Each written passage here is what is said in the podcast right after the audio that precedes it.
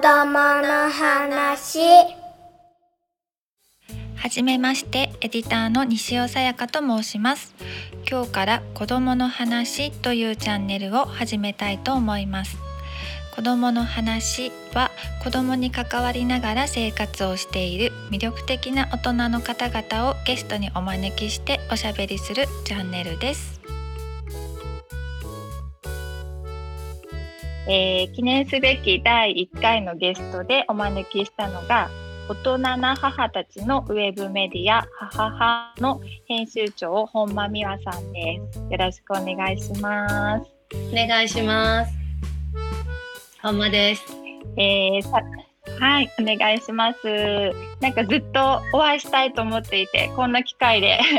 あのお話できてすごく嬉しいです。はい、こちらこそお声かけいただいてありがとうございます。お願いします。じゃあ早速なんですけど、母はってどんなメディアなのかっていうところをお話しいただけますか？はい。えっと、大人な母のためのウェブメディアということで、えっと、大人っていうのがですね、まあ、本当に簡単に言う時には、アラフォーのママのとか言っちゃう時もあるんですけれども、あの、イメージしてるのは、あの、ちょ少しあの、まあ、大人な感性を持ったと言いますか、それって何かっていうと、あの、結構その、あの出産の年齢が高いっていうのも結果としてそうなのかもしれないんですが結構自分の世界を持っていて仕事をあの子供を持つまでにバリバリとあの自分の仕事を頑張ってきたりとかあの旅に出ている人だったりあのいろんな経験を積まれてそれからあの子育てをしてきたしている人たちっていうとかあのこれからママになりたい人も見てもらいたいんですけれどもあの、そういう人たちになんか共通する世界観みたいなものがあるなっていうふうに思って、あの、はい、私と、あの、福田誠っていうスタイリストの友人2友人として2人で始めたんですけれども、今、あの、コアメンバーが10名ぐらいいてやってるんですが、なんか共通しているのが、はい何かあの本質的なものを求めているっていう点だったりとか、うん、自然を求めているとか、あの古き良きものにヒントを探しているっていう人だったりとか、えーと、うん、そういう思考が、まあ、子育てをする中で強くなっているっていうことで本質的なことっていうとなんか食のこと、食べるものを本当にいい食事って何だろうとかあのいい環境って何だろうとかっていうことをそのいろいろな子供を持つまでにはいろんな経験をしてあのいろんなものに流されたりもしてやってきたんですけども、すごくあの人として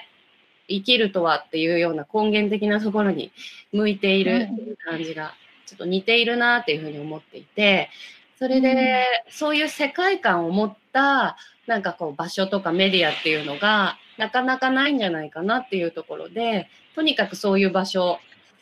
うん、そういうメディアを作りたかったっていうのが、あの、きっかけですね。はい。うんうんうん。でそれを見てあの本当に私はもういろんな随所勝手に感をさせていただいていて、うん、あのその自然派っていうところもそうなんですけどあのすごくこのメディア自体が皆さんがすごく自然体でいろんなことを発信されてるなっていうところがすごくあの私共感ポイントだったんです。うん、ありがとうございます。私があのえっと38歳の時にあの長男を産んで40歳で次男を産んだんですけれどもなんかそのその時にやっぱり最初の妊娠出産ってすごい不安じゃないですか。で今の時代って本当に、うん、あのウェブとかでいろんな情報を手に入れようとするんですけれどもなんかその本当に情報はものすごいいっぱいになっていてなんかどうしていいかわからなくなっちゃうっていう中で、なんかママとか言って検索するとすごくなんか私は当時、ヒットしたものがなんかすごく若くて可愛かったんですね。自分の感覚よりも。でなんかあの、ママバッグとかもすごい可愛いデザインが多かったりしてリボンがついてたりして、えーって、なんか私趣味が違うみたいなのが結構ショックでで、なんかその、高齢出産自体にも不安がいっぱいある中で、私ちょっとうん。ママになって大丈夫なのかなみたいな、なんか変な不安に駆られちゃったりして、なんかそういうのもあって、なんか、あの、まあ、渋い趣味でもいいんだよというか、もちろん40代でもいいんだよというか、うん。うん。うん。なんか落語が好きでもいいんだよみたいな、なんかそういう、あの、あ、私これなら好きっていう場所を同じように、あの、うん同じような趣味とか感覚で、あ、なんか、い居場所がないっていう人が、なんか見つけてくれたら嬉しいなっていう気持ちも最初ありました。うん。うん。うん。うん。うん。そうですね。あの、私、えっ、と、一個すごく、あの拝見して印象に残っているのが、えっ、とね、子供に迎合しない、なうんなんかケーキの、あのパンケーキの。記事ありましたよね。うんそう、パンケーキも、うんあの、やっぱり私も大人になってから36で、えっ、と、娘を産んだので、その最初に突然やってくるキャラクターものとかに、やっぱりすごく抵抗があったんです。うんう。ん、で、なのでなんかあの記事すごく、あの共感しながら読んで、でもその後に本間さんが、あのもうそんなことにこだわることなかったって、その後々書いてらして、それにもすごく共感しました。そうそうそう。もうね、結局どうでもいいって思うんだけど、最初はなんかね、なんかやっぱ仮面ライダーの T シャツ、うーみたいな、買っていいのかなみたいな、なんか、まあ、うんどうでもいいっていうか。う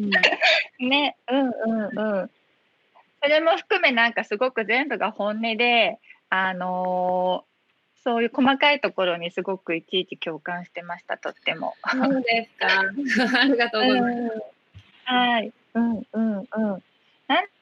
こうこれまでのその母母の活動の中ですごく印象に残っていることとかってありますか？えっとですね、あの、基本的に、あの、ベースを言っちゃうと、お金も発生してないので、あの、うんすごい手弁当でかけるときにっていう感じで、そう、なかなか更新の進まないメディアではあるんですが、あの、ん。それぞれがそれぞれやりたいことをやるっていう感じで、思いつきを持ってくる感じなんですけれども、あの、一つ、あの、商品を作って売るっていうことに、うん。あの、すごく興味があるメンバーが中心になって、これまでママバッグとか、サコッシュとか、ちょっとあの、うん。商品開発をして作って売って売ってるんですけども、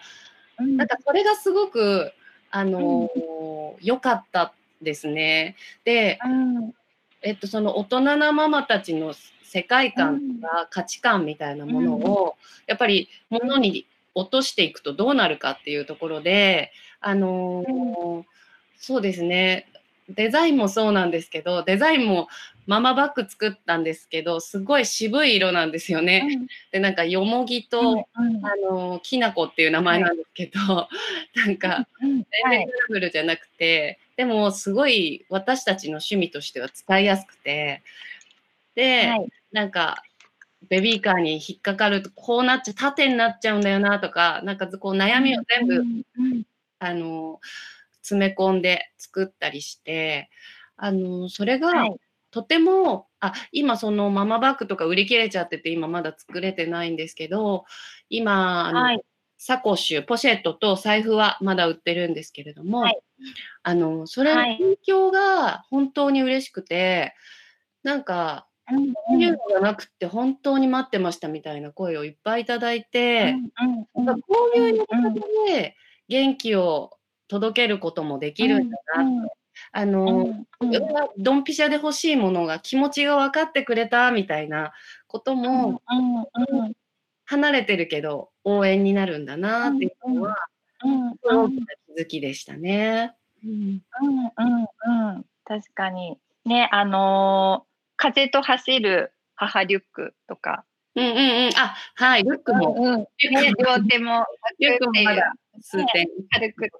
はい。うん、あありますか？そうなんですねでもそういろいろあのものづくりできるような方がたくさんメンバーの方に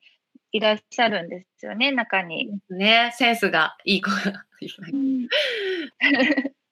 ねえ、そうそう、素敵なので、あの、ぜひ皆さん見ていただきたい。私、大大事なことを言い忘れましたけれども、えっと、はははは、HAHAHA でびっくりマークで、はい大人の母とか一緒に検索すると、はいあの、きっとヒットして出てきますよね。はい、お願いします。はい。ね今また新しい商品も。企画中で、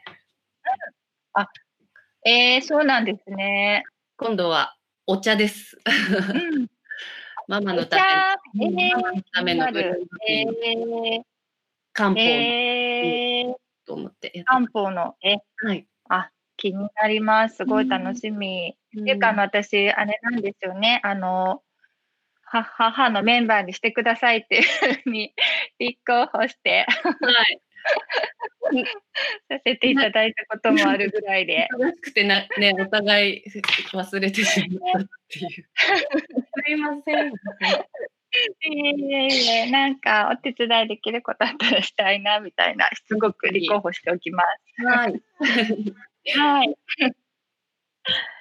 そうですねそうね。か、じゃあ、お茶やれるまだまだうんやれることまだまだいっぱいあると思うんで、あの、はい。またいっぱい記事書いて頑張りたいと思っています。ねねはい。そう。ねすごい面白い記事たくさんあって、あの聞こえた。うん、聞こえたね。